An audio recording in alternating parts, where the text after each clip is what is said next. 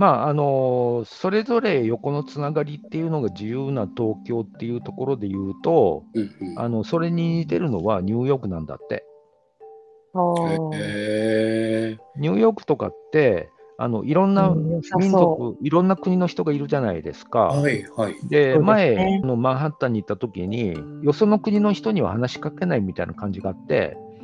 私がスタバでこうキーボードを打ってる時に、真横にイタリア人が2人いたんだけども、全く興味を向けないっていうのがあって、ええうんそういうふうにこう全く無関係みたいな、まあ、ストレスの多さとか、えー無関心っていうところで、東京と割と似てるっていうふうにニューヨークに住んでる人が言ってた。うーん。そっか、それは気楽さでもあるな。あと集中できるじゃん、自分に。うんなる干ほど。渉されないから。うはあん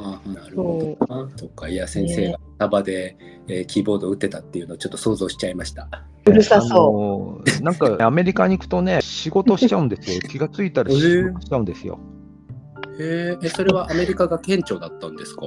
あのー結局、リロケーションすると、ロはいックハウスに月が入るのね、ジオセントリックなんだけども、そうか、はい。でそうするとこう知らない間にまたキーボード打ってるわけよ。もう仕事するモードになりやすいんですね。休もうさあ休もうと思ったら、3分後にはなんか集中してキーボード打ってるから、で体に悪いところなわけ。う。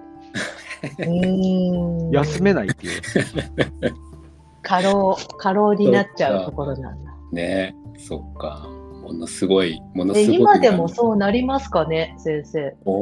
今はジオセントリックの影響っていうのから、うんまあ遠ざかってるっていうのもあるので、そうですよあのね。多分そういう影響は受けないと思いますね。うんうんうんいや本当にいろんなレイヤーがあってこの地面っていうことを考えるだけでもね先生術だとリロケーションっていう考え方があるしハッシーが言う地面力っていう考え方もあるしなんか本当にこの体を持って生きてる私っていうのも本当に上から下からいろんな影響のもとにレイヤーになってるなっていうのをこういう話でいろいろ整理していくと使いようが出てきて面白いなっていつも思うんですよね。先生が今言ったみたいに仕事がしやすい土地があったりとか自分の願望を叶えるのに適した地面力旅をしてみたりとかっていうのは本当に面白いことだなと思いますね。でその土地の力で言ったらマグマの話になり黒曜石でもそういうアクセスは可能ってことですよね。なんか頑張ってまとめようとしてますね。うんいや本当すやっぱり今視聴者のことを思っちゃいました。あ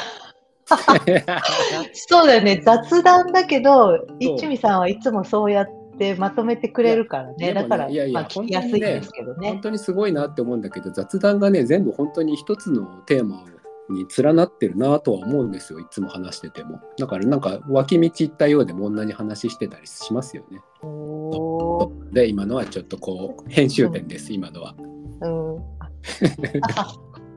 の物質的レベルっていうか、個人レベル、人間レベルでね、まとめていくっていう場合は、まあ言ってみれば、ホルモンとかも使っちゃうじゃないですか、テストステロンなるとか。ほど、うん、で、そういうのを、まあ私はある時期から使うのをやめちゃって、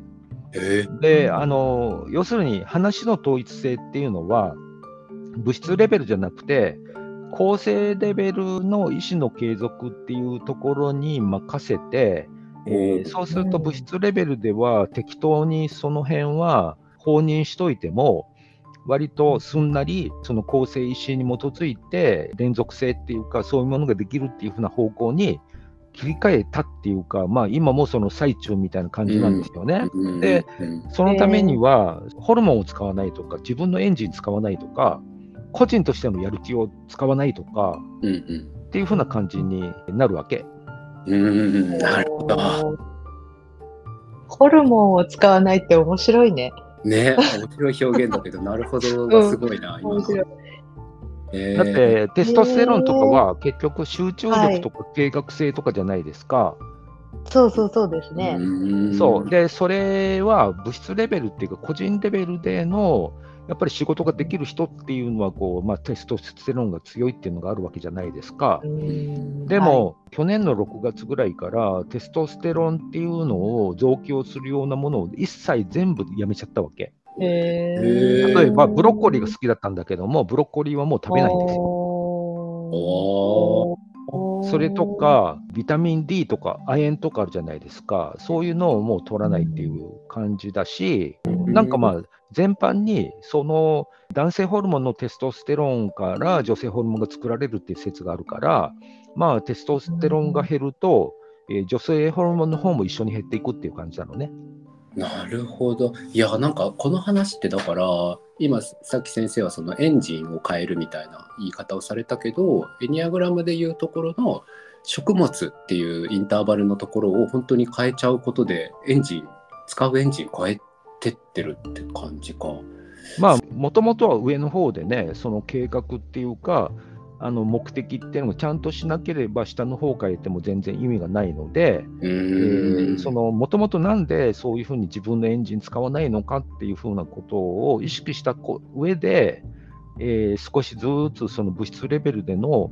あのエンジンに変わるようなものっていうのを取り除いていくみたいなことをやってるんですよ。なるほど、なるほど。確かにそこに燃料を注ぐ必要がないし注いでるといつまでもそのエンジン回っちゃうしだな。いやそうすると、うんそうすると、その例の一味さんみたいにね、そのこういう、えーハッシーと私が、えー適当に思いつきで喋ってるのでも、そこ、よし、ここで編集とかまとめとかっていうのは、あのしなくなっちゃうよ。つまり私は役割としてはもうちょっとそれをしていなきゃいけないなとか思うけど、まあ、それすら放棄したってうまく回る世界はあるんだよな。そう、そう、完璧にうまく回るような状態になると思うよ。